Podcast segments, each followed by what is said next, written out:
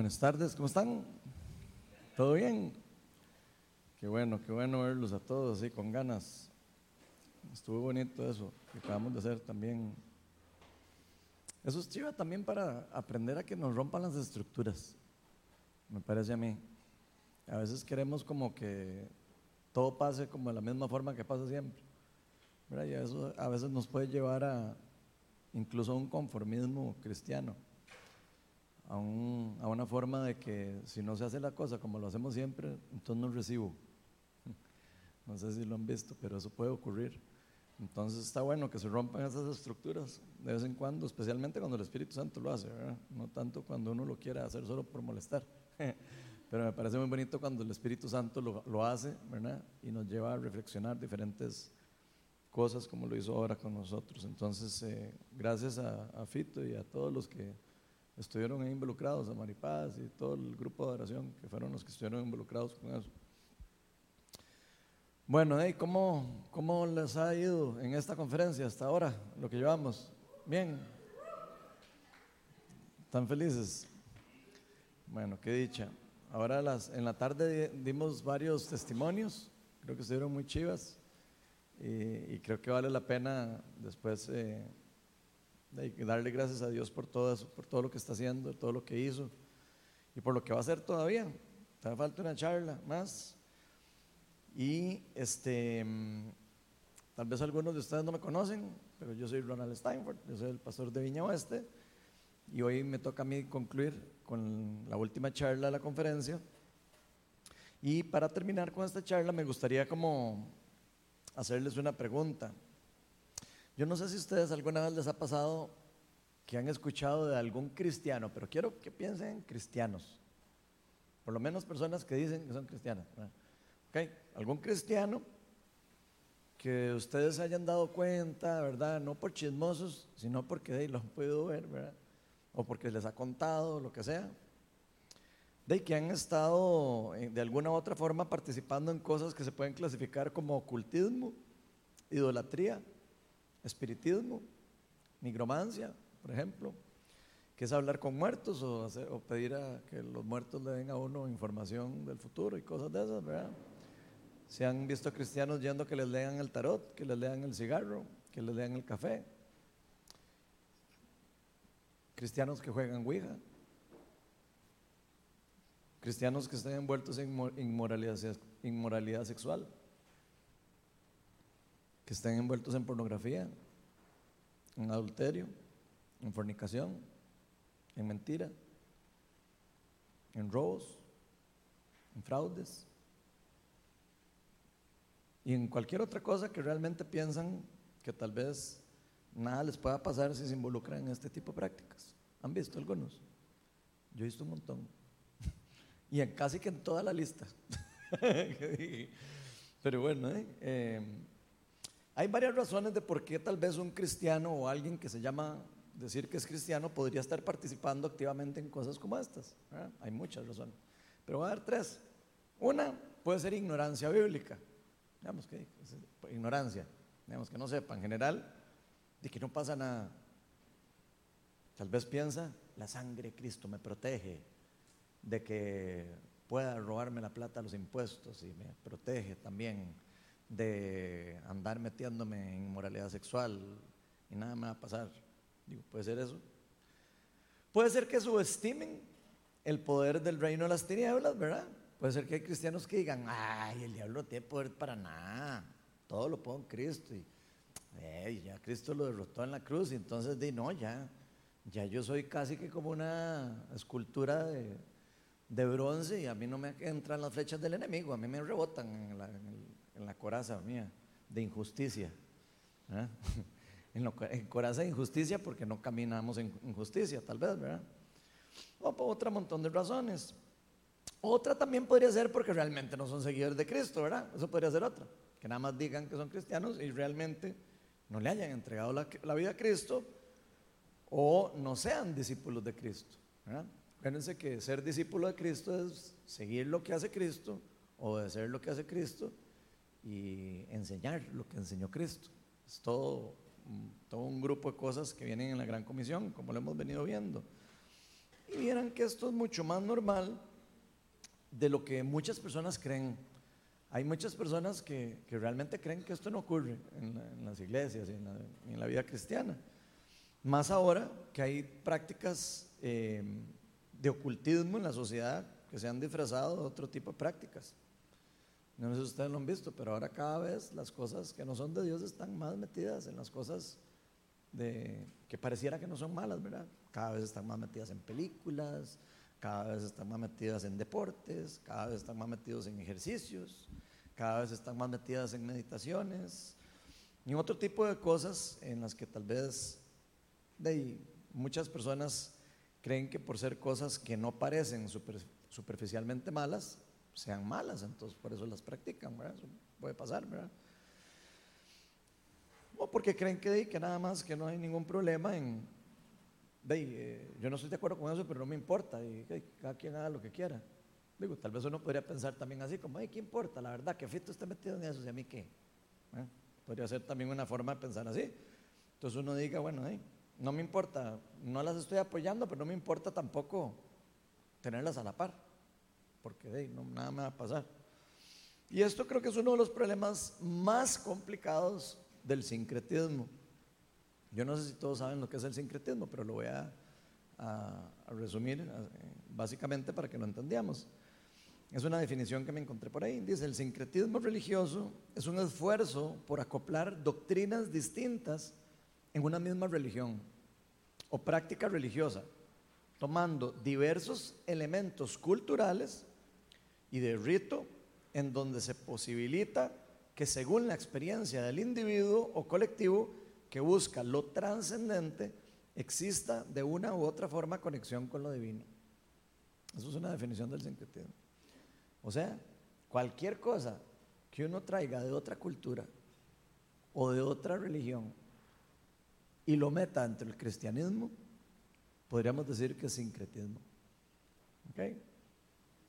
Entonces, nada más para que empiecen a pensar ahora sí, todas las cosas que tal vez existen alrededor de nosotros, como un sincretismo ahí cristiano que se está de repente haciendo. Por ejemplo, para un ejemplo, he oído escuchar del yoga cristiano. Digo, ahí les tiro una. Y así como esa hay otro montón, ¿verdad? Entonces, bueno, ahí, si hemos leído la Biblia, nos vamos a haber, dado cuenta, obviamente, que Dios es amor, ¿verdad? Y a todos nos encanta que Dios es amor, ¿verdad? Y, y también que Dios es un Dios justo, que es un Dios eh, que hace justicia y es un Dios que eh, también es celoso en, ciertas cosas, ¿verdad? Y como les explicaba hace tiempo, es celoso en ciertas cosas, ¿verdad? Porque no le gusta que otras personas adoren a otros dioses, a otras cosas que pueden desviar a las personas hacia prácticas que vayan en contra de lo que Él tiene para nosotros y no lo hace por malo, como les decía el otro día, lo hace porque él es tan celoso de su creación que no quiere verla caer en pecado por ese tipo de prácticas, de adorar a otros dioses, aunque sea por ignorancia. ¿Ok? Porque Él sabe que les puede traer mucho daño. De hecho, por eso cuando Dios les entregó la, tierra prometida a los judíos, yo no sé si ustedes se acuerdan lo primero que les dijo. Ok, esta es la tierra para ustedes, les repartió algunas tierras entre las tribus y después les dijo, pero porfa no se casen entre las personas que van a encontrar ahí, porque ahí vieran que hay un montón de dioses extraños. Está el dios de los amorreos, está el, dios de no sé qué, y está el otro dios de los... Había un montón de dioses y de prácticas que estaban ahí, entonces Dios sabía que si ellos se juntaban con esas personas, ¿de qué les iba a pasar? Culturalmente se les iban a revolver las cosas, ¿verdad? Y iban a terminar adorando otros dioses. Por eso es que les prohibió casarse entre otras personas, para que no cayeran en, sincretismo o en idolatría, sin que ellos se dieran cuenta. O incluso aunque se dieran cuenta, como vimos después en la historia de los judíos, cómo pasó, ¿verdad? Terminaron en eso y ya sabiendo, ¿verdad? Eh, por ejemplo, me acuerdo que Salomón de, eh, se terminó casando con otras, eh, con otras esposas y empezó a poner ídolos de otras, de otras culturas y otras cosas, de, terminó alejándose siendo el más sabio, terminó dejándose influenciar por una esposa, ¿verdad? Entonces, de, eh, así somos los seres humanos, lamentablemente. Y, creo que, que esto es algo que hay que tenerle cuidado. Y como esto de subestimar el poder del reino de las tinieblas ha sido un problema desde siempre, ¿verdad? Yo creo que lo vemos en toda la Biblia, cómo subestimaron siempre el poder del reino de las tinieblas, todo el pueblo de Dios en general. Y la práctica del pecado en general es muy subestimada en la Biblia.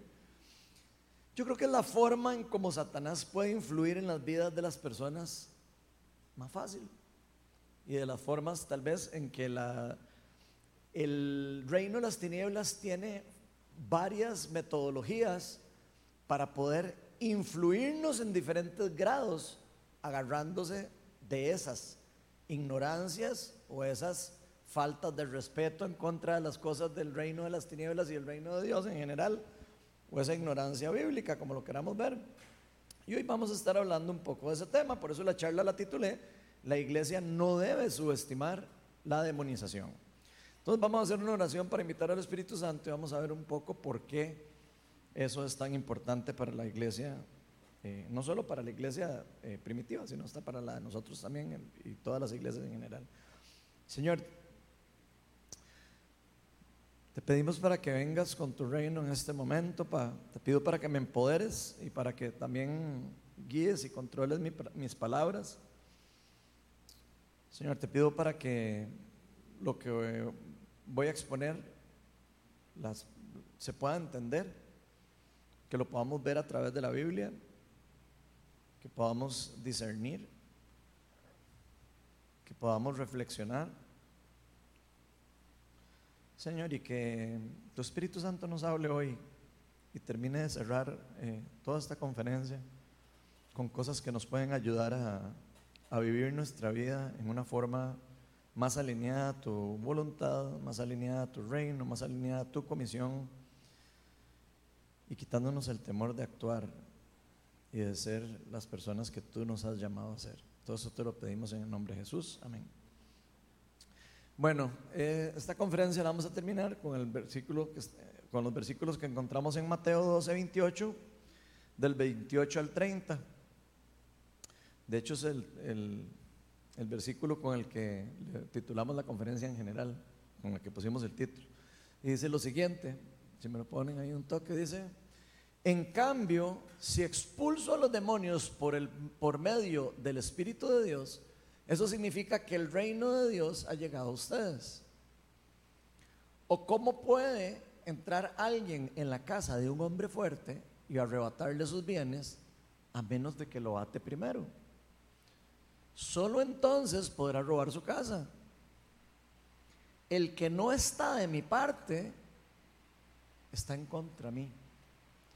Y el que está conmigo y el que conmigo no recoge, perdón, el que conmigo no recoge, esparce.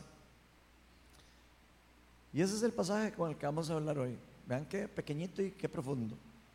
Y hoy vamos a ver tres razones de por qué la iglesia no debe subestimar en ningún grado y en ninguna forma la demonización específicamente que está ocurriendo en muchas personas alrededor de nosotros.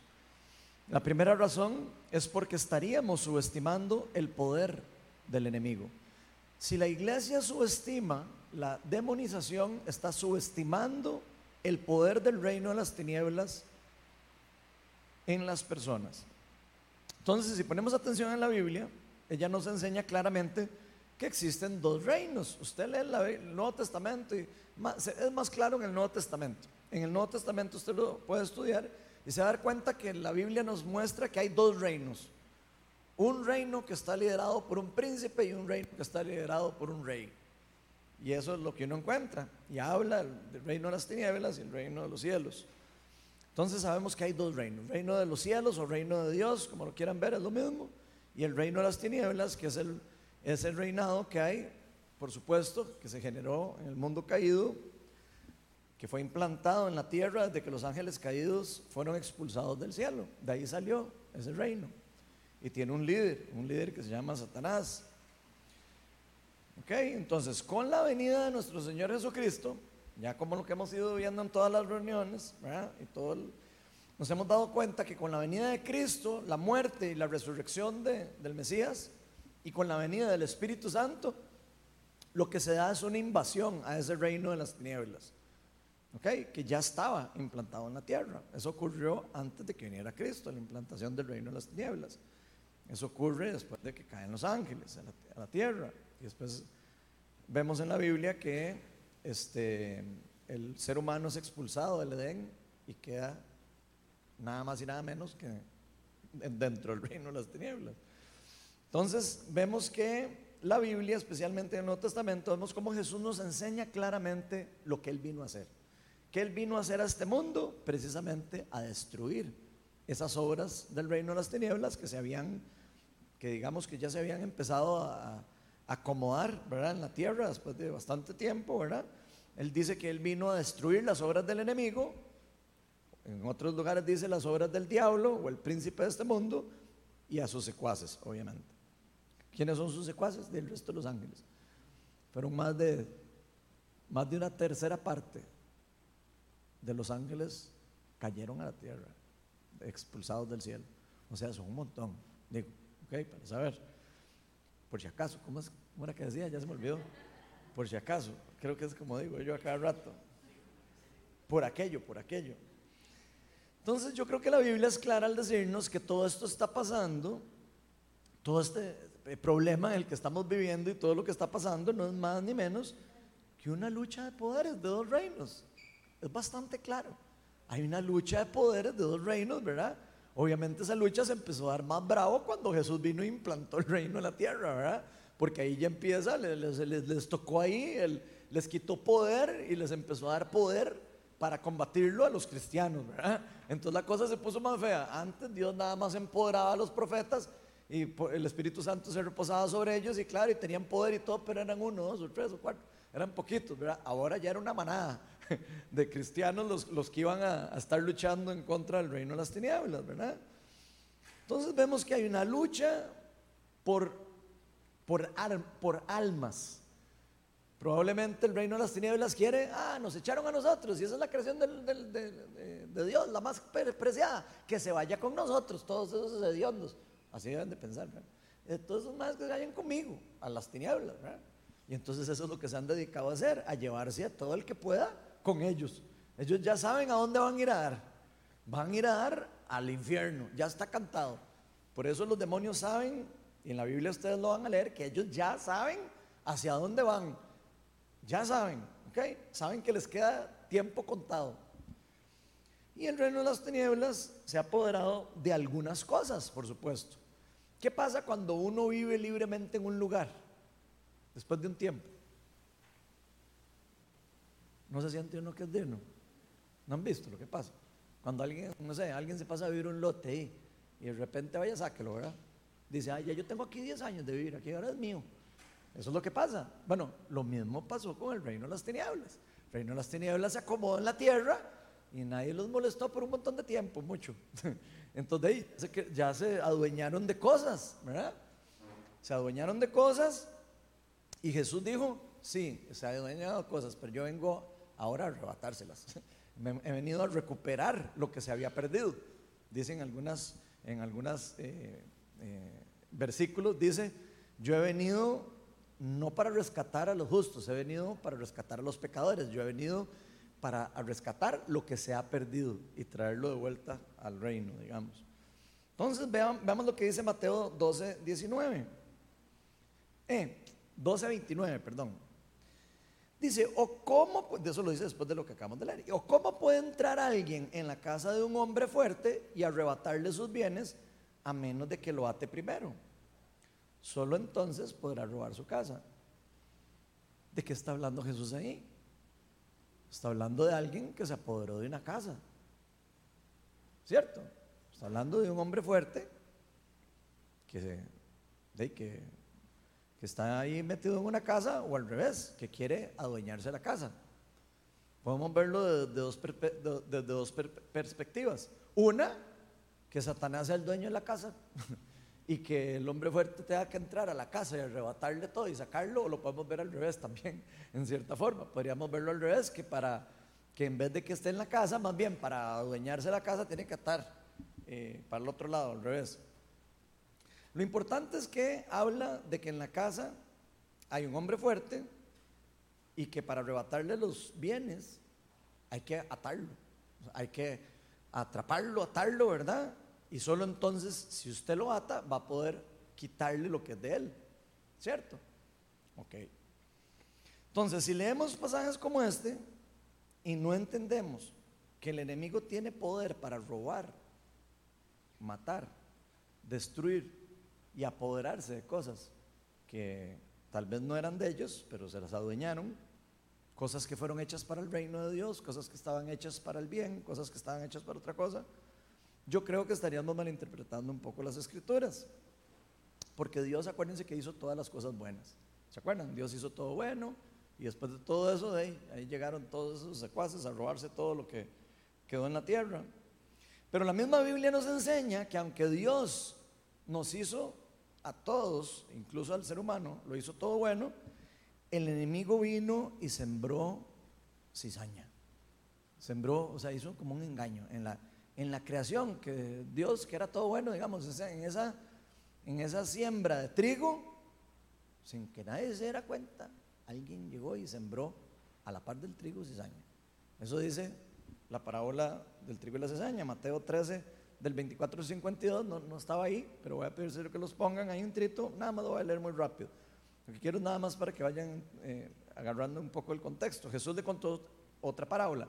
El reino de los cielos es como un hombre que sembró una buena semilla en su campo. Pero mientras todos dormían, llegó su enemigo y sembró mala hierba entre el trigo y se fue. Cuando brotó el trigo y se formó la espiga, apareció también la mala hierba. Los siervos fueron al dueño y le dijeron, Señor, ¿no sembró usted semilla buena en su campo? Entonces, ¿de dónde salió la mala hierba? Esto es obra de un enemigo. Les respondió, le preguntaron los siervos, ¿quiere usted que vayamos a arrancarla? No, les contestó, no sea que al arrancar la mala hierba, arranquen con ella el trigo. Dejen que crezcan juntos hasta la cosecha. Entonces les diré a los segadores, recojan primero la mala hierba, átenla en manojos para quemarla, después recojan el trigo y guárdenlo en mi granero.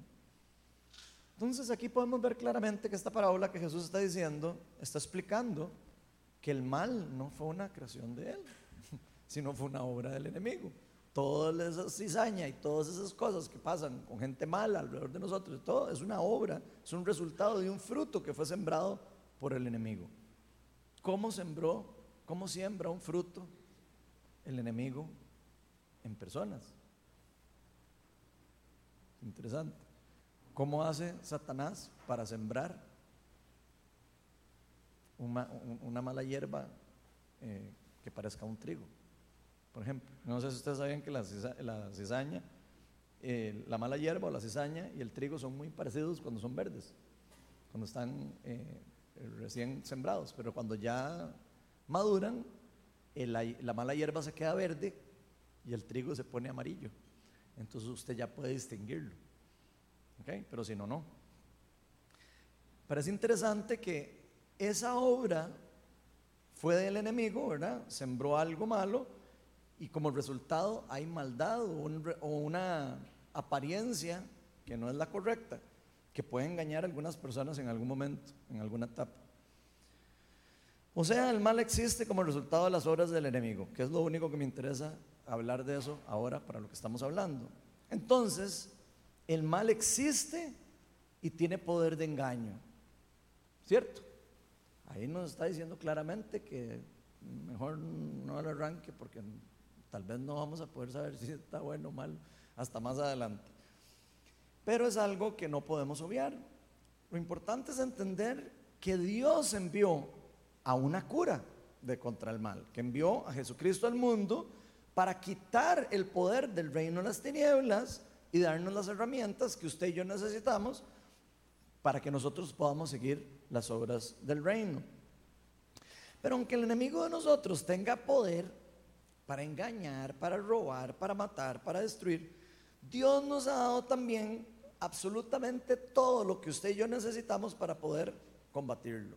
Todo.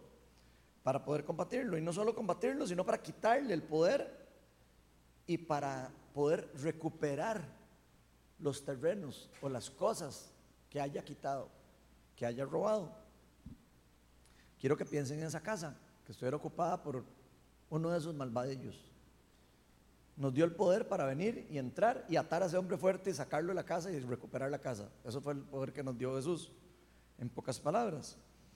El problema ocurre particularmente cuando alguien no quiere quitarle el poder al enemigo, sino más bien le da autoridad para que viva en la casa.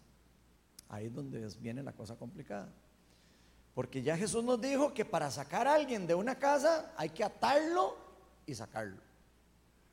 ¿Ok? Pero ¿qué pasa si en vez de atarlo y sacarlo, decimos, ay, qué bien que tengo un compañero ahí en la casa? ¿Cómo me ayuda a mí esa persona? Vieran cómo hago plata viendo eh, el futuro. La muchacha, ¿se acuerdan? El espíritu de adivinación. Esa muchacha ganaba plata viendo el futuro. O sea que estaba muy cómoda con un hombre fuerte. Y no lo quería echar. No lo quería atar. Entonces vean qué interesante. Ok, quiero que vayan pensando en qué pasaría si una persona le abre la puerta de la casa a, alguien malo. ¿Qué pasa si hoy en la noche todos decidimos dormir con la puerta abierta a la casa? Ah, pero es que mi casa está en el condominio tal y es muy difícil. Y además la sangre de Cristo me, cubre, ¿verdad? ¿Podrá entrar alguien o no podrá entrar alguien a la casa? Podría entrar, ¿verdad? Ok, si yo le abro la puerta, eh, de ahí, yo soy el que lo estoy dejando entrar. Y es muy diferente a que alguien se meta por la ventana a que yo lo deje entrar. Entonces, para el caso de los hijos de Dios, el enemigo tiene tanto poder como nosotros queramos darle. Y eso lo podemos ver en la vida de los cristianos, en general. ni siquiera tiene que estar en la Biblia para entenderlo. El poder que tiene el enemigo en cada uno de los cristianos es según el poder que el cristiano le otorgue. Si un cristiano de, de repente dice, ah, no, es que a mí, a mí no me afecta en nada la pornografía, no tengo debilidad para eso, yo puedo verla así como, como tieso y no me pasa nada ni se me mueve ninguna emoción ni nada. Si usted cree que usted, que usted por ser cristiano puede pararse de frente a una película pornográfica y quedarse así y no, y no, y, no experimentar ningún deseo ni nada, pucha, yo le digo que seas tonto, ¿verdad? Yo creo que a nadie, ¿verdad? Podría aguantar eso. Lamentablemente muchos de los cristianos le estamos dando demasiado autoridad al enemigo, aunque no nos demos cuenta. Pablo nos explica contra qué es exactamente lo que contra los que los cristianos estamos luchando. Creo que Erika lo leyó y contra los que tenemos que estarnos enfocando a la hora de luchar. Y esto está en Efesios 6 del 11, 11 y 12. Dice, pónganse toda la armadura de Dios. ¿Para qué? ¿Para qué tienen que ponerse la, la armadura de Dios? Para que puedan hacerle frente a las artimañas del enemigo. ¿Para qué nos va a decir Pablo que nos pongamos una armadura si nada nos puede hacer el enemigo? Digo, hay personas que creen que nada le pueden hacer a los cristianos. Nada. A mí no me pueden hacer nada, yo soy de Cristo. Engañarme el enemigo. Jamás me va a engañar. Mi mente es de Cristo y mi alma y mi espíritu y todo. Eso sí, cuando estoy viendo pornografía o algo así, ahí no es tanto de Cristo. Ahí es un poquillo mía todavía, el alma. ¿eh? Entonces vamos a ver.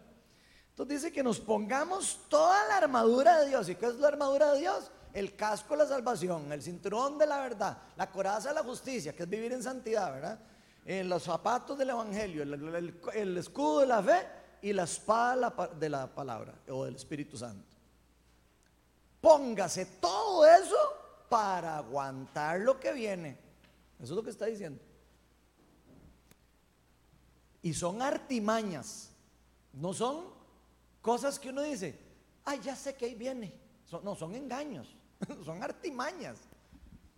Porque nuestra lucha no es contra seres humanos, sino contra poderes contra autoridades, contra potestades que dominan este mundo. ¿Qué es lo que domina este mundo? El reino de las tinieblas. Eso es lo que domina el mundo. Aquí lo está diciendo claramente. Y hay gente que dice, no, es que Dios domina el mundo. Todo lo está dominado por Dios en el mundo. Hay un sí y un no en eso. Pero quiero aclarar que Dios permite que eso pase. Porque así Él lo hizo. Lo importante es entender que lo que está dominando el mundo en el que nosotros vivimos no es la voluntad divina de Dios como tal, no es el reino de Dios ejecutando su poder en su máxima expresión, sino está bajo dominio de las artimañas y de los planes del reino de las tinieblas. Dice contra fuerzas espirituales malignas en las regiones celestiales. Y contra eso es nuestra guerra. Y nosotros pasamos peleando con personas. Nosotros, cristianos, ¿verdad? Renacidos del Espíritu, los que nada nos puede hacer los, el enemigo, ¿verdad? De resulta que Mauren pasa y me hace una carita así, y yo, ¿y porque me vuelve a ver así? ¿Qué le pasa? Ah, no, pero a mí, a mí el, enemigo a mí no me puede engañar, ni me puede influenciar. Eh, eso es porque ella, es la malvada. El enemigo no. Quiero que vayan pensando en, esto que estoy diciendo, porque la gente de verdad cree que el enemigo no puede hacer nada. ¿Ah? Ok. Pero si nosotros nos enfocamos en pelear contra otra cosa, de eso es como estar tratando de tirarles bombas atómicas y nucleares y todo lo que usted quiera al mar, donde no hay nada. Y usted diga, sí me voy a apoderar yo de, tal lugar, tirándole bombas al mar. Y todo el mundo, pero ¿a qué le está pegando? No sé, pero ahí está tirando todas las bombas porque el mar es el culpable de todo. Eso es lo que hace lo que hacemos nosotros, gente. Y, y quiero que lo vean así porque es la realidad. ¿A qué es a lo que hay que dispararle? A la raíz del problema. Si nosotros atacamos otra cosa que no sea la, raíz del problema, va a ser como tirarle, no sé, como de repente que, que ahora ahí, no sé, eh, eh, en esta guerra eh, terrible que está pasando entre Rusia y, Ucrania, ni no sé, como que salga ahí Putin con una pistolita de agua. Es lo mismo, gente. Quiero que se lo imaginen así. Y el otro aquí hay que tirar bombas nucleares y hay que tirar no sé qué, y el otro con una pistoleta de agua a, la cara del otro, así como un papel. Pues, no le hace nada, no le está disparando a la raíz, le está disparando un espejismo de lo que usted cree que es, pero no le está disparando a la raíz. Ahora, ¿qué pasa si por el contrario usted y yo y todos los cristianos estamos conscientes y entendemos cuál es la raíz del problema. ¿Qué es lo que tenemos que atacar? ¿A dónde si atacamos destruimos fortalezas? ¿Qué pasa si nosotros decimos, ah, es que aquí hay una fortaleza y esta fortaleza hay un dueño ahí metido, ¿ok? Vamos a, a recuperar esa fortaleza, ¿qué les parece? Y entramos a la fortaleza de ahí, le disparamos en la jupa al rey de la fortaleza. Ahí sí, nos podemos apoderar de la fortaleza. Pero ¿qué pasa si entramos en la fortaleza y empezamos a destruir, a, no sé, a todos los que cocinan y a todos los que no sé qué, y todos los, el ejército está arriba, en el cuarto de arriba? De cuando, cuando salgamos de ahí nos van a matar a todos. Bueno, estoy hablando en términos de guerra porque creo que ahora, bueno, primero está en el ambiente, lastimosamente. Pero creo que nos puede enseñar a entender un poco más en términos de guerra, porque es una guerra espiritual lo que está ocurriendo. Entonces, creo que es importante no solo saber a quién es el que hay que destruir, a quién es el que hay que dispararle, quién es el que está en mando en un lugar. Nadie va a ir a, atacar un ejército disparándole a, los, a, los, que menos les va a afectar, ¿verdad? O sea, puede hacerlo, pero va a gastar municiones. ¿verdad? Sino también saber cuáles armas tiene el enemigo. Si yo no sé cuáles armas tiene el enemigo, Yo voy a poder estar disparándole ahí a la fortaleza. Otra el ejemplo de la fortaleza. Yo estoy disparándole a esa fortaleza. pero si yo no estoy viendo que hay un cañón que me está disparando de frente, voy a hacer ¡pum! ¡pum! Y a la tercera me mataron. No pude terminar de destruir la fortaleza porque no he visto las armas del enemigo. Tengo que saber cuáles son las armas del enemigo en el territorio en el que estoy y decir, ok, aquí hay una fortaleza y tiene una AK-47, aquí tiene otra fortaleza y esa tiene un cañón, no sé qué. Ah, y aquí están los tanques de guerrilla, ok, entonces por aquí no puedo caminar, ok, y ok. Ya reconocí el, lugar donde estoy y ahora sí, ya sabiendo en dónde estoy, puedo poner, eh, fijar mi mirada y decir, estoy atento a lo que me van a disparar, a lo que voy a recibir y cómo atacar. ¿Cómo tengo que atacar? ¿Ok? Porque si nosotros no entendemos cómo ataca nuestro enemigo, no vamos a poder defendernos de forma adecuada. Y el peor error es creer que el enemigo no ataca. Porque entonces uno camina como si fue, como nos enseñaba don Álvaro, ¿verdad? En blanco. Va uno ahí caminando como, como si nada hubiera pasado. Y, donde, y todo el mundo disparándole a uno, ¿verdad? Entonces no podemos andar en blanco. Nuestro enemigo va a usar todo lo que tenga a su alcance y entiendan, el enemigo quiere robar, matar y destruir a toda la creación de Dios. Y va a usar todo lo que tenga al alcance para rebelarse más en contra de Dios y para que la gente se rebele en contra de Dios y por ende va a usar todo lo que le permitamos usar para que Él pueda contraatacar o atacar en contra del reino de los cielos. ¿Para qué? Para poder hacernos daño, destruirnos, engañarnos.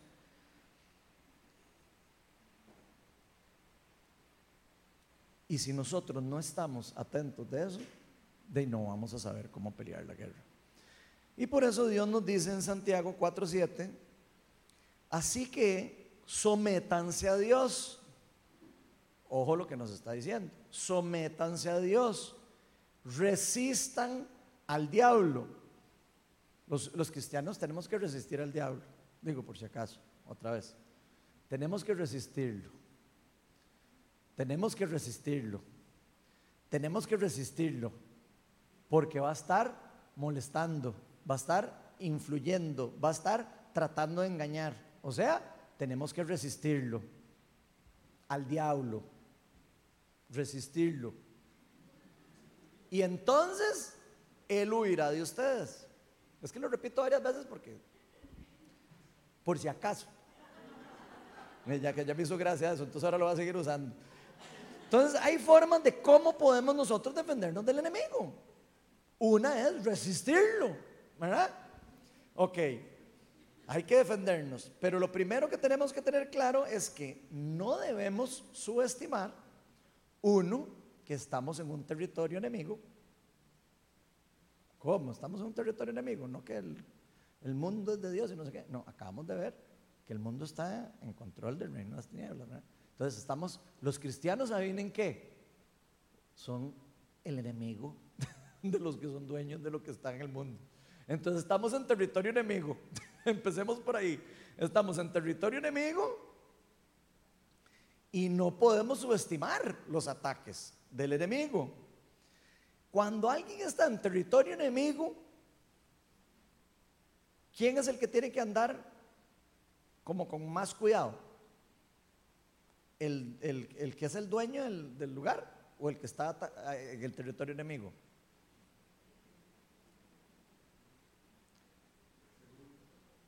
El que está en el territorio enemigo es el que tiene que andar con cuidado porque el territorio es del enemigo.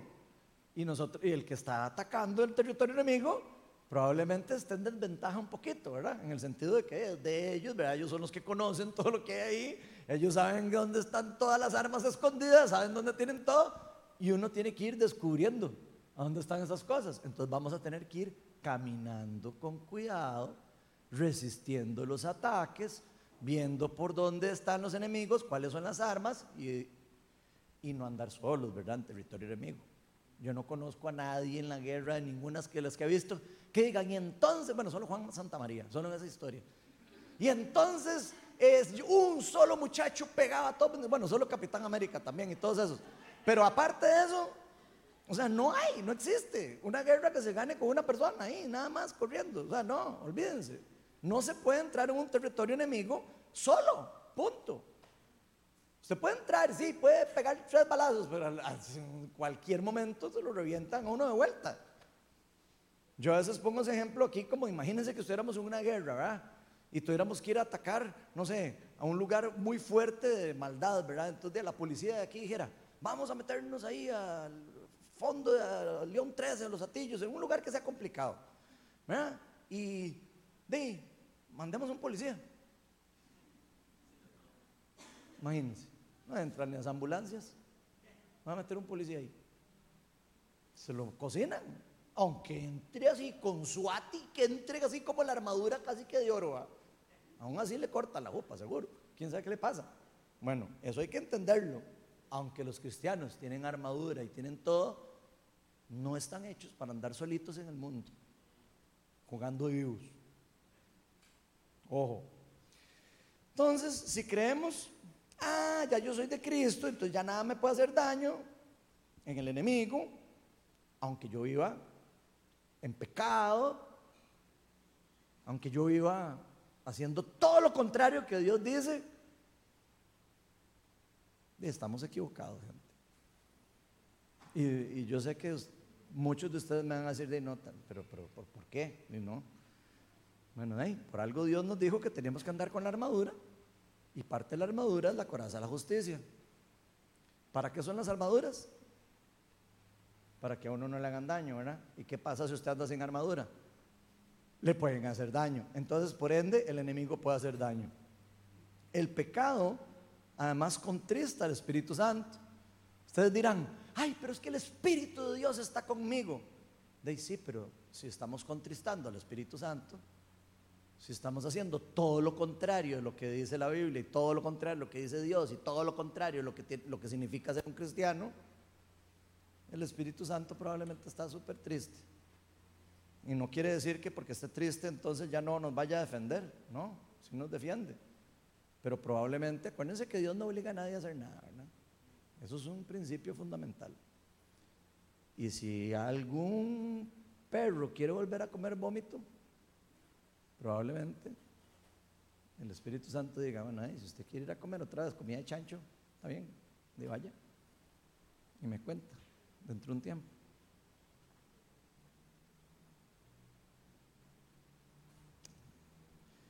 Si no, preguntémosles a los cristianos que han caído en pecados de todo tipo, que hay montones de personas. ¿Cuántos cristianos no vimos a cada rato?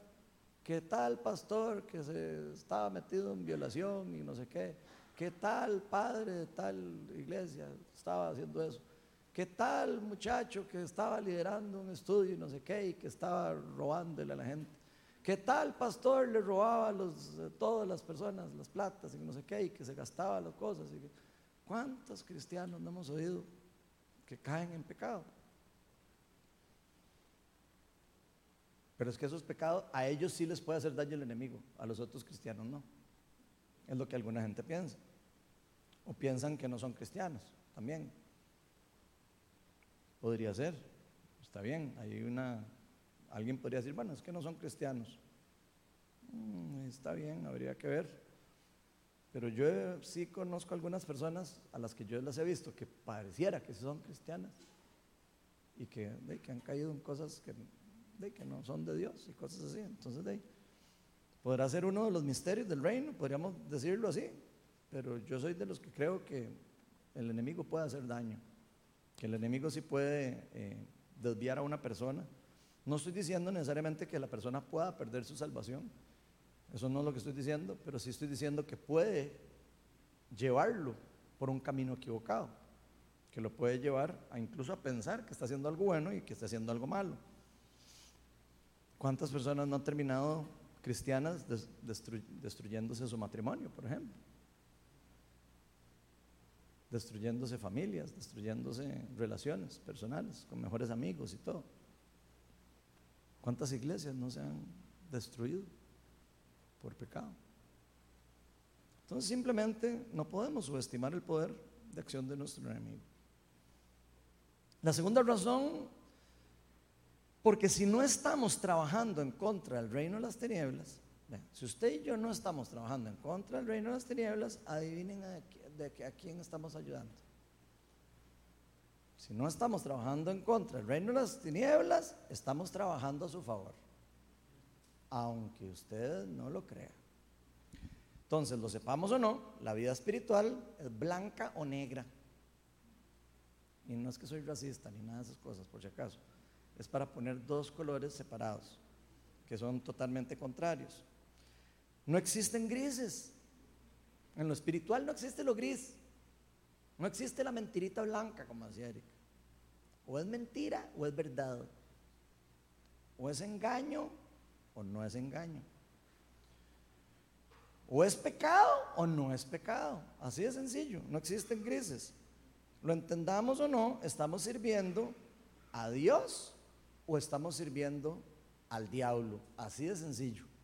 O, si lo quieren ver al revés, ¿estamos sirviendo al reino de Dios o estamos sirviendo al reino de las tinieblas? Absolutamente todo lo que nosotros hacemos, todo desde que nos levantamos hasta que nos acostamos, es adoración. Es adoración. O estamos adorando a Dios o estamos adorando al diablo. Y esa es la realidad de los cristianos. Y eso es precisamente el pecado de la idolatría, cuando uno empieza a adorar otras cosas que no son Dios. Entonces, ya sabemos el poder que tiene la idolatría, porque lo vemos en la Biblia, ¿verdad? Pero vean lo que dice Jesús, que lo dice muy claro en este versículo que acabamos de leer, en Mateo 12:30. El que no está de mi parte está contra mí, y el que no, y el que conmigo no recoge, esparce. Y eso quiere decir que los cristianos, los cristianos, o estamos siguiendo la comisión, o no estamos siguiendo la comisión. Y si no estamos siguiendo la comisión, estamos ayudando al reino de las tinieblas. Eso podríamos llamarlo, clasificarlo como un pecado por omisión, que lo habla la Biblia. Porque estamos permitiéndole al reino de las tinieblas que avance sin ningún, sin ningún impedimento. Eso es lo que estamos haciendo cuando nosotros no ponemos nuestras armaduras y no ponemos nuestro ejército en el lugar donde va, porque entonces el reino de las tinieblas avanza como le dé la gana porque dejamos hacer las cosas para las que fuimos creados. Entonces, cuando los cristianos no sabemos cuál es nuestro propósito, adivinen qué. Vamos a dejar de estar haciendo para lo que fuimos hechos. Así de sencillo. Y precisamente es por eso que el enemigo no quiere nunca que los cristianos sepan el verdadero poder, la verdadera autoridad y la verdadera identidad que tienen en Cristo. Porque ellos saben precisamente que si usted y yo reconocemos quiénes somos en Cristo, sabe que somos una amenaza para ellos. Y sabe que si usted y yo sabemos que podemos vencerlo, adivinen qué va a pasar. Lo vamos a derrotar. Entonces el enemigo va a usar confusión, distracción, va a usar el pecado para hacernos pensar algunas cosas, como por ejemplo, ay, es que yo sí soy sucio y feo y malvado. Entonces, no, yo no me merezco ir a la iglesia, porque entonces el otro día de ahí pasó una muchacha y me le quedé viendo y, ay, pucha, y otra vez voy. Entonces, no estoy diciendo que sea bueno eso, estoy diciendo que el enemigo va a usar eso, el pecado, para hacerle creer a usted que usted es una basura de persona. ¿Y qué pasa si un cristiano cree que es una basura de persona? No está haciendo la comisión.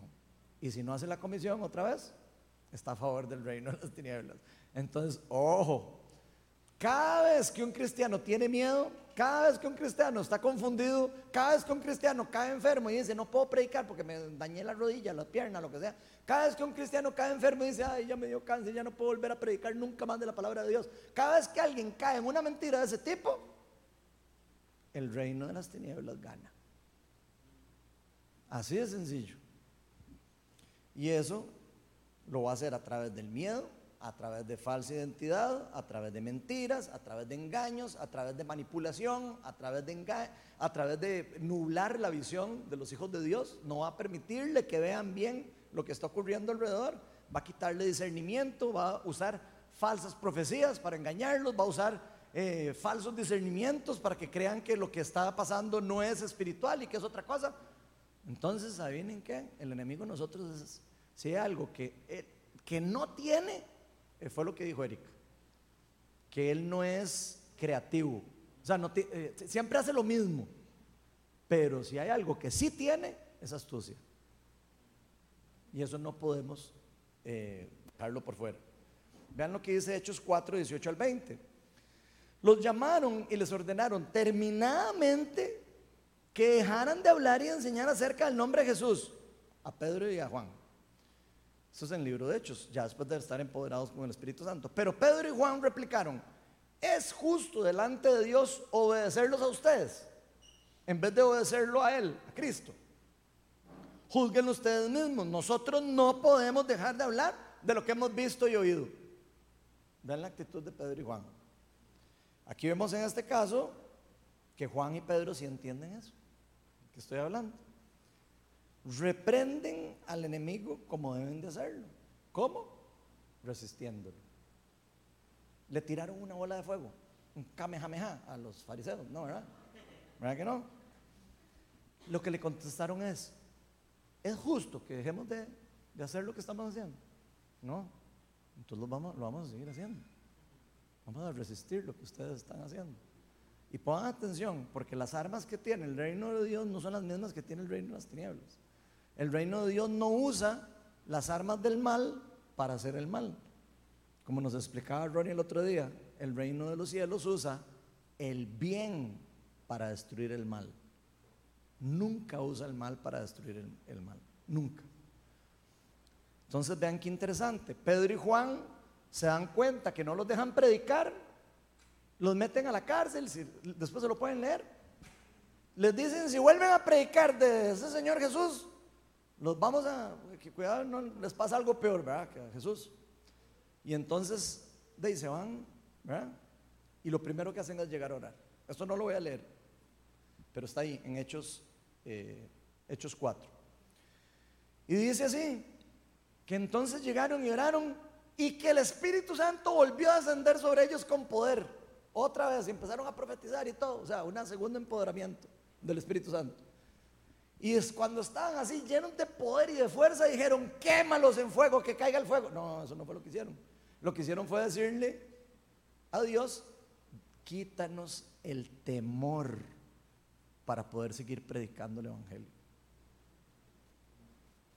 Digo, yo no sé ustedes, pero Suena raro, ¿verdad? Eso.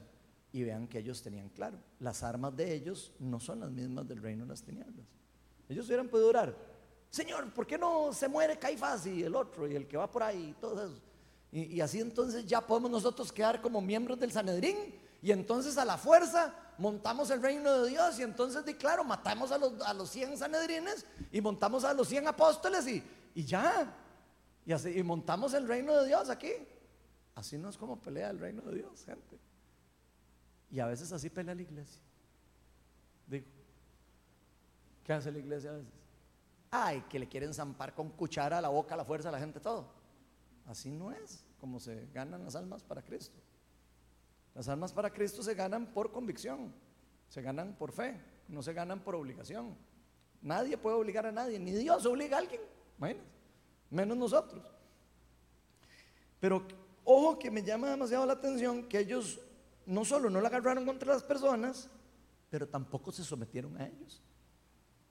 Y ustedes van a decir, es que esos Pedro y Juan eran unos pecadores, porque la palabra dice que hay que someterse a las autoridades. Porque ellos no se sometieron a las autoridades. Nunca se han hecho esa pregunta. ¿Qué creen que hubiera pasado si ellos se someten a la autoridad de los fariseos en ese momento? No estaríamos aquí todos. Esa es la noticia, esa es la realidad. Si Pedro y Juan hubieran dicho, ah, charita, no, nos dejaron. Y la palabra dice que, no podemos, que hay que someterse a la autoridad, Entonces, ahí, no vamos a poder volver a predicar del Señor Jesús. Porque ahí ellos sí pudieron seguir predicando, por lo mismo que ellos le contestaron. ¿Quién es más justo, servirlos a ustedes o servir al Dios que estamos sirviendo. Y vean que el enemigo usa a veces la palabra de Dios para hacer a la gente dejar de hacer cosas. Ahí alguno de nosotros hubiera dicho, ay, no hay que someternos a la palabra, entonces no podemos predicar, Dios guarda. ¿Están viendo lo que puede hacer la religión? A diferencia cuando uno está guiado por el Espíritu Santo. ¿Están viendo eso, verdad? Ok. Por eso cuando no le hacemos caso a Dios en hacer lo que Él nos dice que hagamos, el que gana más terreno es nuestro enemigo. Pero no fue lo que le pasó a Pedro y a Juan. Pedro y Juan siguieron predicando y empezaron a ganar personas para Cristo hasta que se empezó a expandir la palabra de Dios. Si algo está bloqueando que el reino de Dios se expanda, hay que abrirlo, hay que romperlo, hay que abrir los ojos, porque es muy probable que es obra del enemigo. O sea, cualquier cosa que esté bloqueando la ampliación del reino de Dios es obra del enemigo. Y hay que verlo de esa forma. Cualquier cosa que esté bloqueando el reino de Dios es obra del enemigo. ¿Y por qué estoy tan seguro de eso que les estoy diciendo? Porque Jesús dijo muy claro que ningún reino puede ir en contra de, ningún, de su propio reino. Porque ¿qué pasa si un reino va en contra de su propio reino? No permanece en pie. Y todavía entendiendo esto, la iglesia global quiere seguir actuando dividida. ¿O no?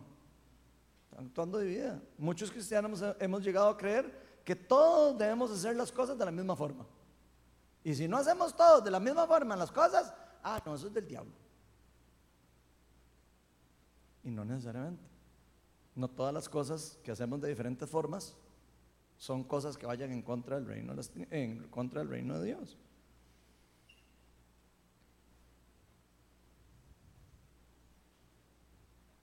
Y vieran que yo creo que ese pensamiento es parte de la influencia del reino de las tinieblas sobre los cristianos, aunque no lo podamos entender. Si alguno de nosotros estamos yendo en contra del reino de Dios, X o Y otra iglesia, lo que sea, que esté yendo a favor del reino de Dios, nos estamos dejando influenciar por el reino de las tinieblas. Por celos, por ira, por resentimiento, porque me hicieron esto, porque me hicieron el otro, porque no sé qué. adivinen por dónde entra todo eso por el pecado. Vean lo que dice Marcos 9, 38 y 39. Maestro, dijo Juan, vimos a uno que expulsaba demonios en tu nombre y se lo impedimos porque no es uno de los nuestros. Y vean lo que les dice Jesús, no se lo impidan, replicó Jesús. Nadie que haga un milagro en mi nombre puede a la vez hablar mal de mí. El que no está contra nosotros está a favor de nosotros. Y yo montones de cristianos que dicen, yo guarde usted haga no sé qué demonios y no sé qué si no fue entrenado por el apóstol no sé qué. Y sin autoridad no sé cuál y que no sé qué. Y Dios guarde lo haga diferente a como lo hacemos aquí porque bueno, le sale casi que le puede salir al revés.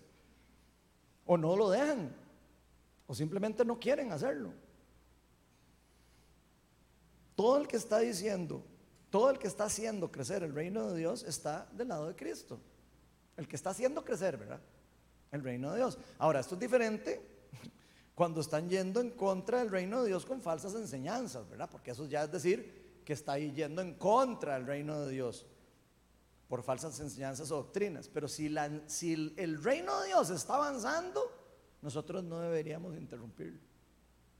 Nosotros no deberíamos de cuestionarlo tanto, aunque lo hagan diferente a nosotros. Para eso yo creo que se ven los frutos. Y por eso eh, Dios dijo claramente cómo saber cuando algo es de Dios y cuando no, con los frutos. Pero independientemente de que alguien haga algo diferente de una forma u otra, creo que nosotros no deberíamos de juzgarlo tanto. Los cristianos estamos llamados a caminar juntos, no a caminar separados.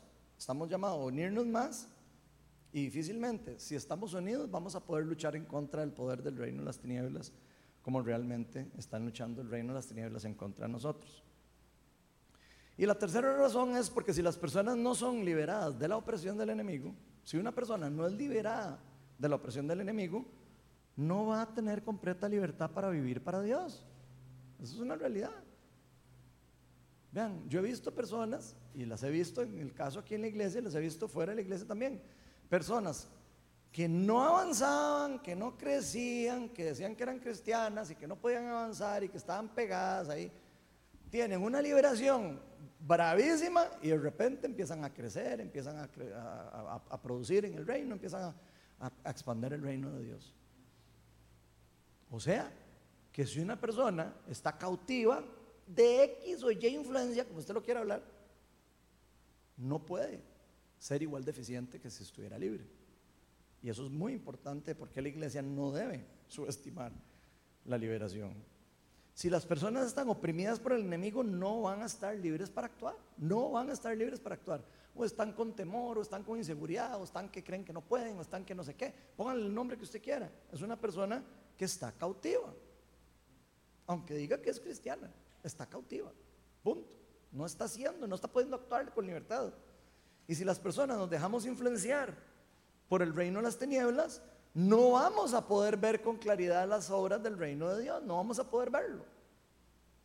Si nos dejamos influenciar por cosas como la nueva era y cosas como la no sé qué y cosas como el no sé qué cristiano y no sé qué, y que son puras influencias raras, adivinen qué, se nos va a torcer la verdad. Y de repente la vamos a ver como, mira, no sé si la verdad es verdad o es mentira, no sé, ya estoy confundido, porque nos estamos dejando influenciar. Más bien vamos a vivir en, confusión. Pero si los demonios son echados fuera, si los demonios que están tratando de hacer a las personas ver las cosas de una forma diferente, engañándolas, confundiéndolas, si los echamos fuera, va a permitir que el reino de Dios sea más claro para las personas. Es como que si les quitaran un velo. Yo he oído personas que reciben liberación y dicen, es como si se me quita un velo. De repente ahora sí veo el peligro de, no vivir en santidad, por ejemplo. Antes no les importaba, ahora dicen, no hombre, o sea, puede ser que yo me jale una torta, pero al rapidito estoy otra vez ahí pidiéndole perdón a Dios y confesándome y todo, porque ya vi lo que, el poder que tiene eso. Antes no lo tenía claro. Así que si echamos fuera demonios, vamos a permitir que las personas puedan experimentar mucho mejor el reino de Dios. Mateo 12, 28 dice, Jesucristo en cambio se expulsó los demonios por medio del Espíritu de Dios. Eso significa que el reino de Dios ha llegado a ustedes. ¿Qué es esto? El tema de la conferencia. Entonces Jesús nos está diciendo, si yo expulso demonios por medio del Espíritu de Dios, significa no solo que el reino de Dios ha llegado a ustedes, sino que van a poder vivir y experimentar el reino de Dios de la forma correcta y adecuada. Esto también significa que vamos a poder vivir en libertad. ¿Qué pasa si, si nosotros estamos cautivos aunque sepamos que el reino de Dios está aquí? Probablemente no vamos a poder experimentarlo. Y por eso es que yo he escuchado y he visto también personas que de repente me vienen y me dicen, mira qué raro, yo en la adoración no me, conecto, no puedo. es como que, no sé, me da no, puedo, no puedo conectarme, no puedo disfrutarlo. Es más, ni lo entiendo para qué eso. Y adivinen qué. El enemigo está tratando de bloquear a una persona que se conecte con Dios. ¿Y qué va a hacer? puede ser que lo ate emocionalmente, espiritualmente, como quiera, pero puede ser que lo ate en algunos casos para no poder experimentar el reino de Dios. Entonces, si yo no me encargo de eso, sabiendo que hay una persona que está siendo afligida por el enemigo, que no está pudiendo experimentar el reino de Dios y no lo echamos fuera, esa persona no va a poder experimentar el reino de Dios en plenitud, porque va a estar manipulada, va a estar engañada, va a estar lo que sea, como quieran verlo, pero no va a estar libre para experimentarlo. Y esto significa que no va a vivir en libertad. Eso significa que si nosotros podemos echar fuera demonios, y podemos estar trayendo el reino de Dios a la tierra y podemos echar, eh, atar al hombre fuerte, echarlo fuera y todo, vamos a poder experimentar el reino de Dios en nuestras vidas de una forma mucho mejor. Si una persona se encuentra bajo cualquier tipo de grado de influencia demoníaca, y ojo que es muy importante eso que dijo Erika, que daimonizomenai no significa posesión, está traducido como posesión, pero esa no es una buena traducción. Es mejor traducirlo como lo traducen algunas Biblias que le llaman eh, demonización. le dicen demonización o le dicen influencia demoníaca. Eh, lo más adecuado es influencia demoníaca, porque de hecho ni siquiera el Geraseno estaba totalmente poseído. Ustedes vean que andaba chingo y todo ese cuento, pero aún así llegó a los pies de Cristo. Aún así él pudo ver la luz de Cristo y llegar y, buscarlo. Fue él el que salió corriendo a buscar a Cristo, no Cristo buscarlo a él, por si acaso.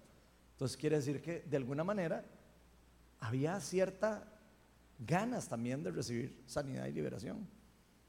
Sea como sea, aunque haya hablado del demonio y todo el cuento, pareciera que él fue el que buscó también la sanidad de cierta forma. Y yo he escuchado de personas que han estado altamente demonizadas, que en algún momento que se topan con un cristiano o con alguien que, que tiene autoridad y poder, que dicen que son atraídos a la luz del Evangelio, con solo estar con la persona. Entonces, quiere decir que personas, aunque han estado cosas bien bravas, pero estoy hablando ya de demonizaciones de satanismo y van a decir, ¿verdad? Personas que te dicen después, yo, yo vi una, como una luz que tenía que llegar a, donde usted, o lo que sea. O sea, que no hay una 100% de posesión, incluso hasta en esos casos. Dios les está permitiendo a todas las personas llegar a Él. Entonces, lo mejor es decir una altísima influencia demoníaca es mejor. Mucha gente hace demasiado enredo con eso de que si los cristianos pueden o no ser influenciados por demonios. Y yo creo que eso es algo ya como un celo teológico, más, más que una realidad. Vean, nosotros aquí tenemos seis años de tener discipulados de oración. Y si les tiro así bien bajito el porcentaje de personas que todas las que han llegado al curso me han dicho que son cristianas, Em, más del 80% han recibido liberación demoníaca. Entonces ustedes me dirán, digo, entonces seguro es que aquí nadie era cristiano cuando llegó, pero casi todos han recibido liberación demoníaca. Y los que están en los discipulados lo saben. Y vemos cada discipulado que llegan personas y que dicen, yo soy cristiano, yo tengo tantos años y ¡plá! caen demoniados o demoniados en la práctica de oración. Entonces, ¿qué, entonces, ¿qué es lo que está, entonces, ¿qué es lo que pasa? Entonces, no hay cristianos en el mundo, entonces, pues, prácticamente. Bueno, yo les digo la realidad de, lo que nosotros vemos. Usted me dirá si se va por la vara teológica y ese enredo de que no, que no se puede y que no sé qué. Bueno, entonces que vengan y me expliquen a mí por qué todos el 80% de las personas que entran aquí, que son cristianas, caen demonizadas. Que usted no sepa explicar una experiencia con la Biblia, no quiere decir necesariamente que la Biblia diga que no es así. Y además de que hay ejemplos bíblicos en donde sí se ven personas que fueron escogidas por Dios, que ciertamente fueron influenciadas. Ahora vamos a ver algunas. Y al menos yo soy de los que creo que la Biblia es bastante clara, tal vez no bastante, pero es clara en que los cristianos sí pueden ser influenciados demoníacamente. Y lo vemos en versículos como esos. Póngase en las, las armaduras. ¿Y entonces qué es eso? Dice, no, si no van a poder hacer nada. Influencia demoníaca puede ser cualquier cosa, puede ser ataque demoníaco, puede ser tentación, puede ser cualquier tipo de cosa de eso es una influencia demoníaca. Influencia es todo lo que usted tenga de poder para que algo ocurra. ¿O no? Eso es una influencia. Yo tengo, en este momento yo estoy teniendo influencia sobre ustedes. Me están escuchando todos. Me va a decir usted que nosotros no, estamos no podemos ser influenciados por las cosas malas que pasan en el mundo. Por favor. Si he visto cristianos defendiendo cosas que son totalmente antibíblicas. ¿Cómo me van a explicar ustedes que un cristiano no puede ser influenciado por, por, demonios y por cosas del reino de las tinieblas si vemos un montón de cristianos yendo en contra de cosas que van totalmente en contra de la Biblia? Entonces, ¿quién es el que los influencia? ¿Quién? Los amigos. Los amigos sí pueden, pero el demonio no. Por favor, no seamos también, o sea, de verdad. La tentación es un tipo de influencia demoníaca, ¿o no? Ah, no, es que yo cuando me, me siento tentado, es nada más que es que yo estoy siendo tentado. La palabra de Dios dice que Dios no tienta a nadie. O sea, y si no es Dios el que tienta a alguien, ¿quién es el que lo tienta? Ah, que las pasiones y que la carne y que no sé qué varas. Sí, también. Pero los demonios pueden influenciar. Porque vemos en la Biblia casos de, influencia, de influencias demoníacas en personas que no, que no necesariamente eran cristianas, pero vemos que los demonios pueden influenciar. Entonces la pregunta es, ¿por qué? ¿A dónde dice que no pueden ser influenciados? No al revés. ¿Dónde, ¿De dónde saca usted que no pueden ser influenciados? Yo no me he encontrado ningún versículo en la Biblia que diga, los cristianos entonces nunca van a poder ser influenciados por los demonios. Yo no he encontrado ningún versículo que diga eso.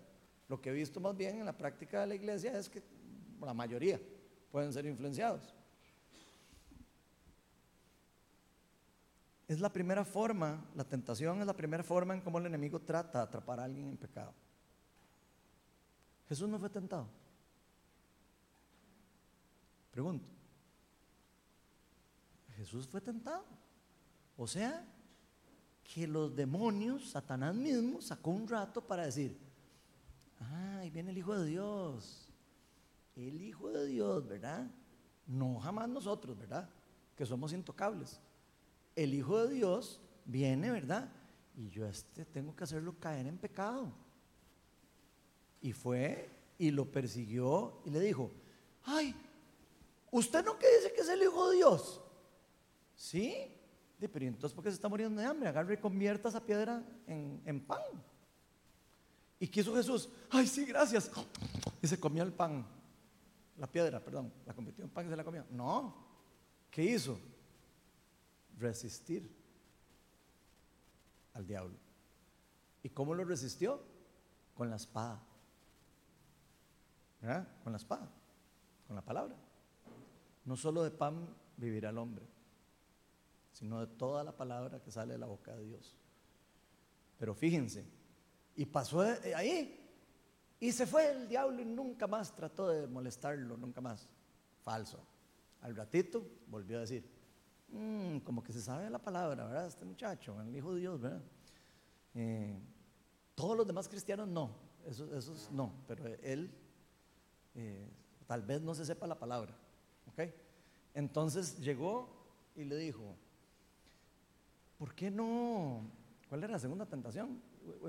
Eh, que, se, que se tirara, que se tirara, ¿verdad? No, esa no era la última. Ah, no, bueno, lo lleva a las montañas, es la segunda, y le dice, vea, todo eso que está ahí, todo eso es mío.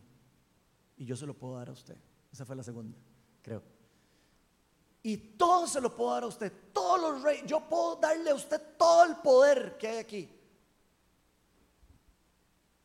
Uno, ya Jesús tenía todo el poder.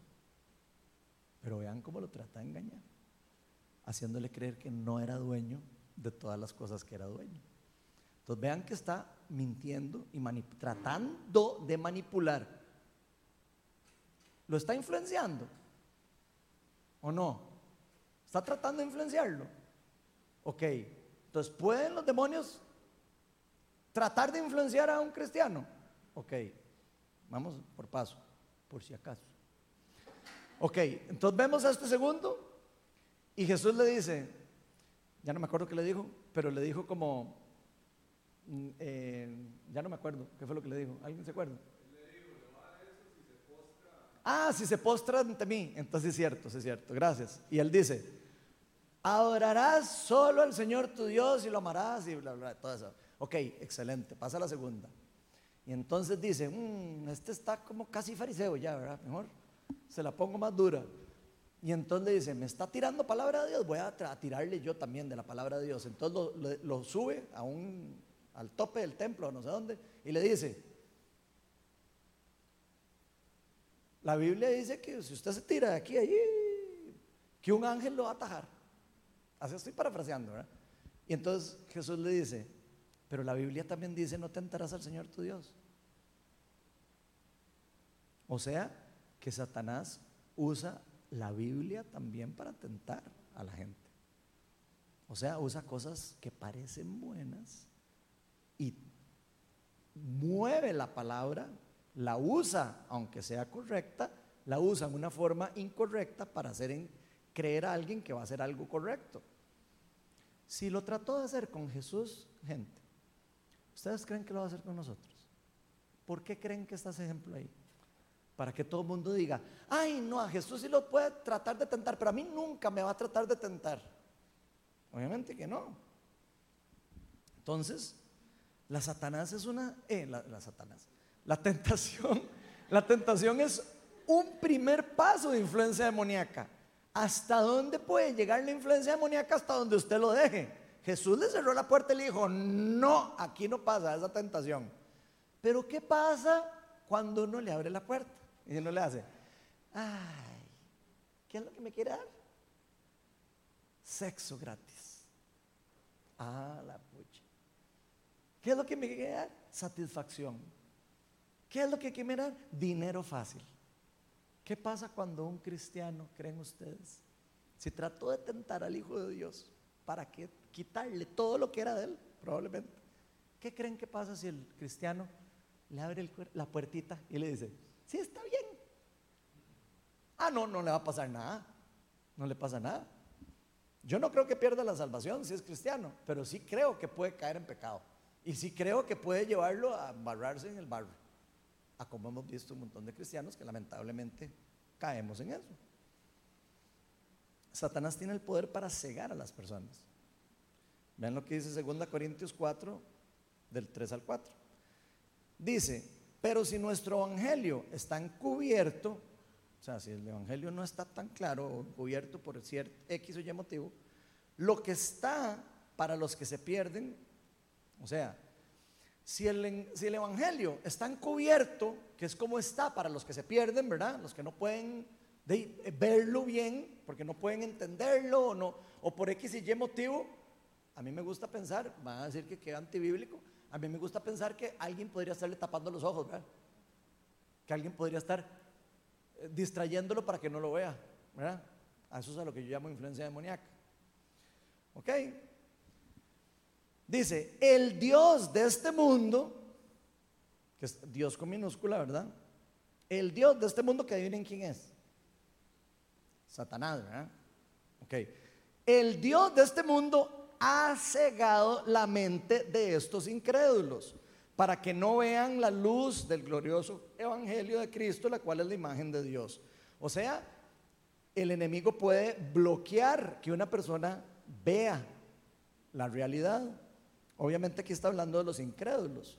No crean que yo no sé leer la Biblia. Está hablando de los incrédulos. Pero si lo puede hacer con los incrédulos, probablemente lo pueda hacer también con los crédulos que, se quieren dejar engañar. Muchas de la, de la sequedad espiritual o la ceguedad espiritual en el mundo tiene que ver con el poder del reino de las tinieblas.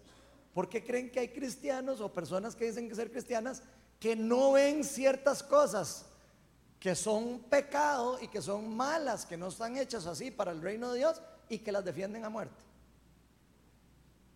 ¿Ustedes creen que es porque se les acabó la sabiduría? No, probablemente haya una manipulación de otro nivel que tal vez los cristianos han subestimado. Podría ser, ¿verdad? Por lo menos podría ser. Por eso si una persona no quiere seguir a Cristo y solo quiere seguir viviendo su pecado, le está dando autoridad al enemigo para que gobierne, para que sea su rey. ¿Qué es lo que hace una persona en un reino? Dice, somete al rey. Y si no se somete al rey, está se está sometiendo al otro rey, al otro reino. Porque ya vimos que no puede estar sirviendo a dos reyes, no puede estar sirviendo a dos reyes a la misma vez, ¿verdad? O está sirviendo a uno, está sirviendo al otro. Así de sencillo. O sea, le está dando autoridad al otro rey a que gobierne sobre su vida, en cierta forma. Si vemos los reinos como funcionan. De que son poderes celestiales fluyendo y moviéndose en contra del uno y del otro, ¿verdad? Entonces en la Biblia vemos algunos casos de personas que fueron escogidas de alguna forma, aunque sea. Ustedes me dirán, ah, que si es cristiano, no, no sé, yo no sé, pero sí veo en la Biblia algunos casos de personas que fueron escogidas por Dios ungidas incluso por Dios o por siervos de Dios, que al no cuidar su corazón o no estar atentos a las cosas, a las artimañas del enemigo, cayeron en, alguna, en algún tipo de influencia demoníaca. Por no mantenerse humildes, por no sé, por quedarse atrapado en un deseo personal, por buscar lo que ellos quieren antes del reino de Dios, terminaron siendo influenciados de alguna manera, de algún grado. Está el caso de Saúl, que fue el primer rey de Israel, que fue ungido y todo. Y este caso es más bravo porque a este lo, lo, molestaba un demonio. Y ahí está en la Biblia. Lo molestaba el demonio y no lo dejaba en paz. Y era un escogido de Dios. Ok, yo sé que el Antiguo Testamento y que no sé sé, y que no, todo el Espíritu Santo no vivía en él y que no sé qué. Yo me sé todas las excusas que ustedes quieran poner ahí, pero está un demonio influenciando a Saúl, no lo dejaba dormir, no lo dejaba descansar, probablemente le ponía chicha y todo. Y el que me diga que un, tener un demonio molestándolo todo el día, ah, no, no me pone a mí mal genio, ni nada. Bueno, eh, yo no sé cómo lo ven ustedes, pero para mí eso es una influencia demoníaca. Y eh, como resultado va a tener un pecado. ¿Ok? Ok. Ok, ¿qué hacía eh, Saúl para liberarse del demonio? Traía a David y David con el arpa quitaba y se iba el demonio. O sea que la adoración tiene poder. También están viendo eso. Para alejar a los demonios. Digo, pero si no lo habían visto. Por si acaso. Después está el caso de Judas. Ah, que no, pero es que Judas no era cristiano y no sé qué. Bueno, yo no sé si no era cristiano pero era un apóstol de Cristo. Era un apóstol de Cristo Jesús. Decir que un apóstol no es cristiano, pucha, qué raro, ¿verdad? Pero bueno, hay algunas personas que dicen que no, que ese no cuenta porque, porque no, porque no era cristiano. Bueno, hey, sorry, pero anduvo tres años con él, haciendo milagros y prodigios. Ya leímos los versículos de Lucas 9 y Lucas 10, ¿verdad? Que todos hacían milagros y prodigios, ¿verdad? Ok. Vean lo que dice Juan 13, 27. Eh, Tan pronto como Judas tomó el pan, Satanás le pasó por encima. No, no dice eso. Dice, tan pronto como Judas tomó el pan, Satanás entró en él. Lo que vas a hacer, hazlo pronto, le dijo Jesús. ¿Habrá sido influencia demoníaca? Lo que hizo Judas después, no sé. Pero tiene toda la pinta. Solo el del hecho que dice que entró en él ya tiene toda la pinta. Pero bueno, pero es que aquí no, pero es que aquí, claro, es que tenía que ocurrir la profecía y todo. Sí, está bien, tenía que ocurrir la profecía. Pero en este caso vemos como Judas, que fue uno de los apóstoles que estuvo con Cristo tres años, que probablemente, como les dijo, hizo milagros y todo, tampoco quiso nunca dejar de pecar. Si ustedes leen los evangelios, van a dar cuenta que Judas se robaba la plata de los, apóstoles. Se robaba la plata de las ofrendas de los apóstoles. Y vean qué interesante. Un pecadito que empezó con robarse un poquito de plata de las platas que depositaban por ahí, ¿verdad? Y no se lo confesó a nadie, tal vez no le creyó a Jesús que la confesión era importante, ¿verdad? como algunos por ahí andan diciendo que no, que eso no es importante, ¿verdad? terminó siendo el pecado que lo llevó a entregar a su maestro, el amor al dinero. ¿Se están dando cuenta de eso? El pecadito se convirtió en pecadote, hasta tal punto que le llevó a un punto de decir, yo entrego a Dios. Ustedes me dirán si eso no es una influencia demoníaca y si no ha ido creciendo en diferentes influencias. Primero al inicio, tentando y, robando. Y no, yo no digo nada. Ahí está mintiendo, está engañando, está, ya empezó a abrirle la puerta al pecado. A tal punto que después llegó una demonización. Tan es así que dice que entró el, Satanás dentro de él.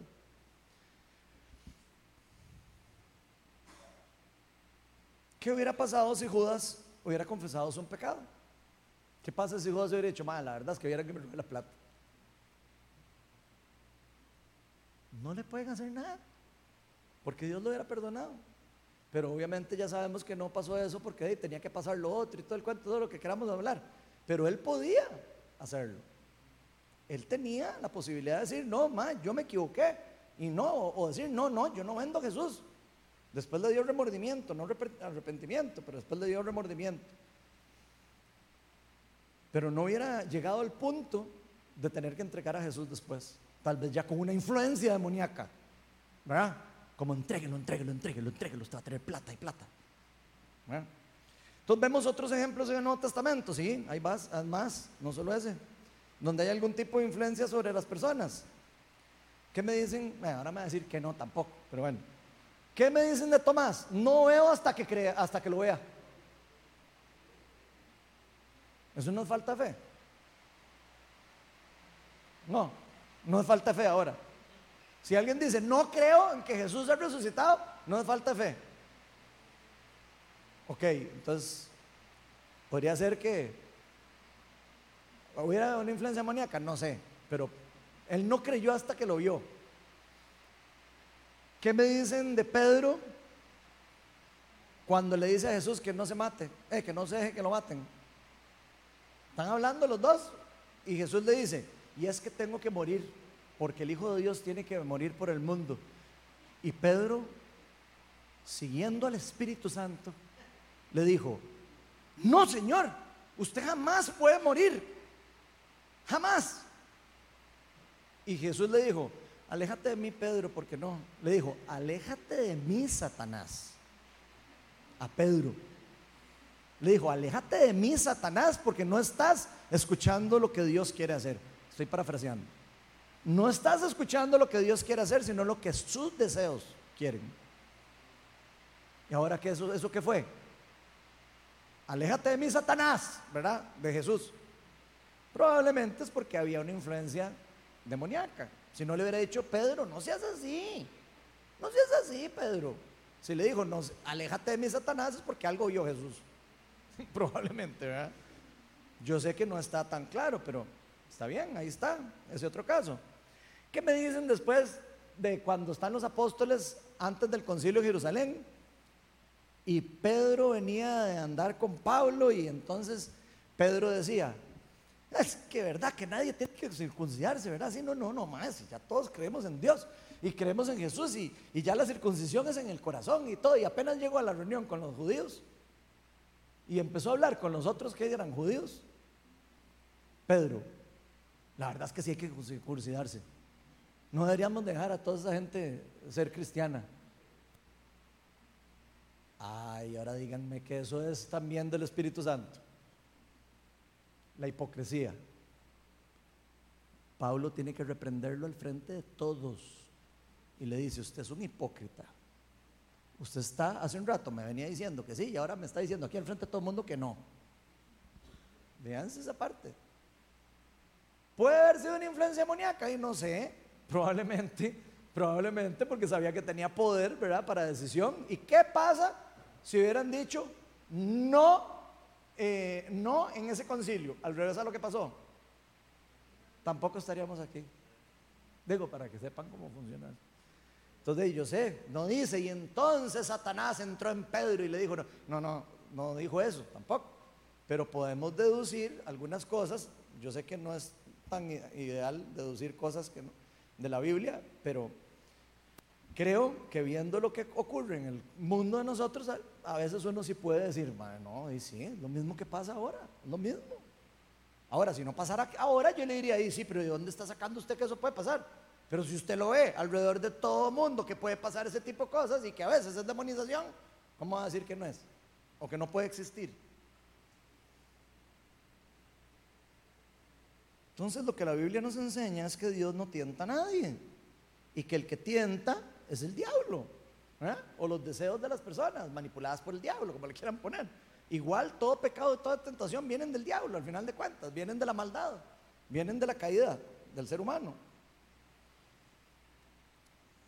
Entonces, ¿quién tentó a Pedro? ¿Por qué Pedro pensó eso? ¿Quién influyó a Judas para que hiciera lo que hizo? ¿Y por qué Saúl fue eh, influenciado por una parte demoníaca? Yo creo que la Biblia es, clara en que los cristianos podemos caer en tentación y en pecado. Yo creo que eso sí está claro. Y por eso nos dice una y otra vez, huyan de la inmoralidad sexual. Mueran a los deseos del mundo. Cosas así. Y es porque saben que podemos caer. Entonces, si nos dicen, huyan de la inmoralidad sexual, porque eso los puede destruir, ustedes van a decir que no hay posibilidades de que uno lo influya un espíritu de inmoralidad sexual. Aún.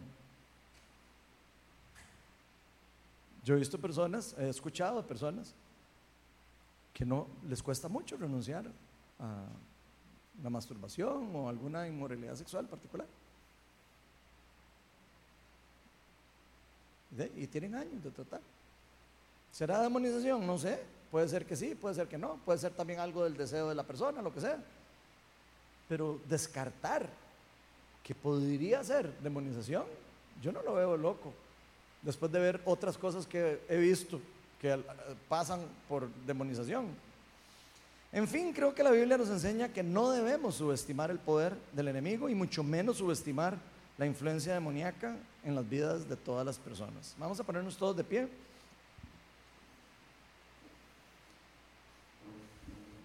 Y vamos a invitar al Espíritu de Dios a que nos ministre, indiferentemente qué es lo que podamos deducir o pensar o entender de la palabra de Dios y de lo que nos enseña la Biblia y porque hay ejemplos como los que hemos leído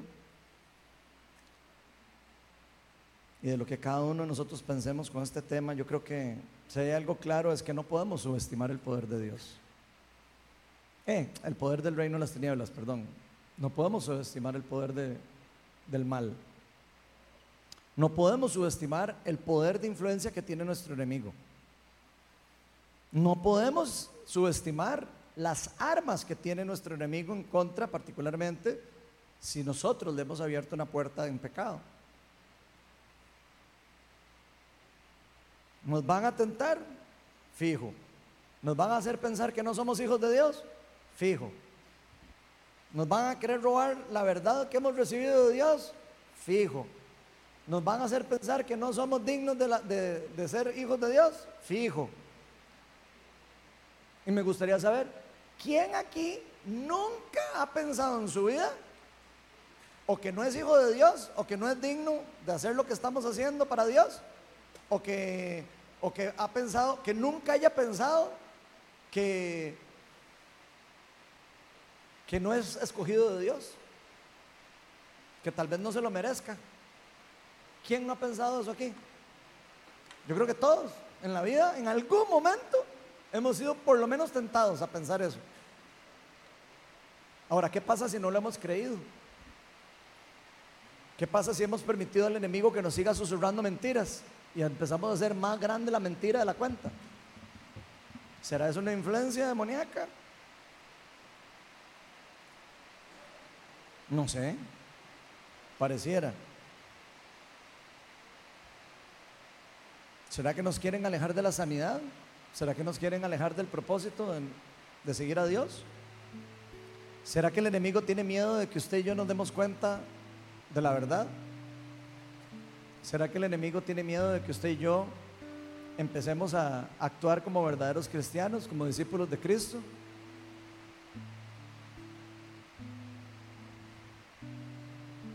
Yo no sé si ustedes saben, pero el otro día vi un artículo, incluso de la Iglesia Católica, que lo presenté aquí en una charla yo, en donde recientemente están empezando a entrenar a más padres precisamente por el problema de la demonización.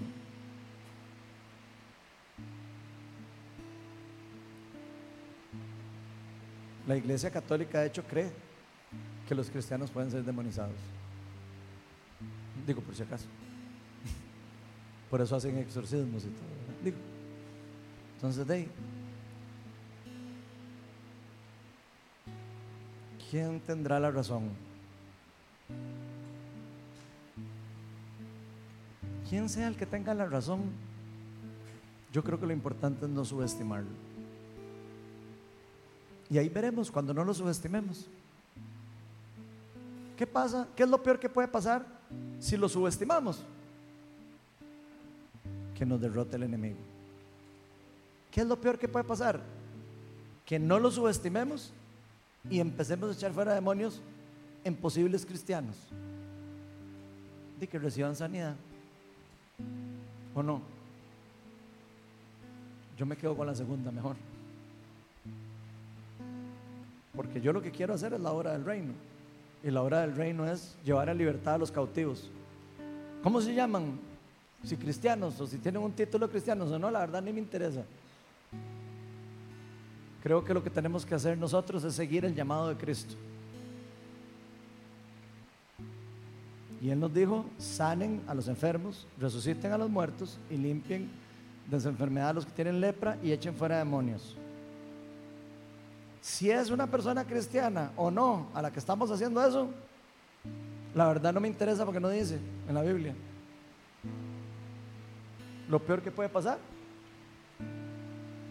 es o que si fueran posibles, que, que sean demonizadas las personas, ¿verdad? O que no era un cristiano, una de dos. Entonces, ¿para qué enredarnos tanto? Mejor hagamos la obra de Cristo y veremos el fruto de lo que pasa. Si el fruto es bueno, probablemente es, es que es del reino de Dios. Si el fruto es malo, tengámosle cuidado. Por lo menos en el tiempo que yo llevo haciéndolo, lo único que he visto son frutos buenos. El único fruto malo que he escuchado, adivinen de dónde ha venido. De la iglesia. No de las personas que fueron liberadas. Y de las personas que recibieron sanidad y liberación. Tal vez personas que critican y dicen eso, ¿qué hacen ahí? La verdad que no sé qué.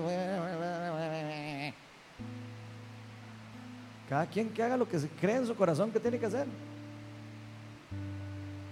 Si está haciendo el reino de Dios crecer, ¿qué dijo la Biblia? ¿Qué dijo Jesús? No los paren. No los paren. Ven, Espíritu Santo, te pido para que tu reino se mueva hoy con libertad, con poder.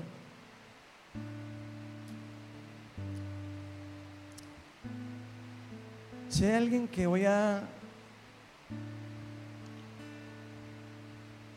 tal vez identificado que de alguna u otra manera ha subestimado el poder del reino de las tinieblas, voy a pedirle que pase adelante. Ojo que no estoy diciendo que necesariamente crea que tenga demonización. Estoy diciendo nada más si hay alguna persona que ha subestimado el poder del enemigo. Que pase adelante. Y si hay alguien que en algún momento siente que tal vez ha identificado que tiene alguna práctica de pecado, que siente que está dotado a eso, X le da y no sale de ahí, y sigue y sigue, y sigue, y, oran por ellos, o, o, se arrepiente y vuelve a pasar, pase adelante, reciba oración, Puede ser, no necesariamente sea, pero puede ser que te necesite ayuda de liberación. Y no hay que tener miedo. Yo creo que es mejor, es más, tenerle es, es más probable tenerle miedo a vivir cautivo que tenerle miedo a recibir libertad. Entonces ven, Espíritu Santo, muévete. Ven, más de ti, Señor. Más de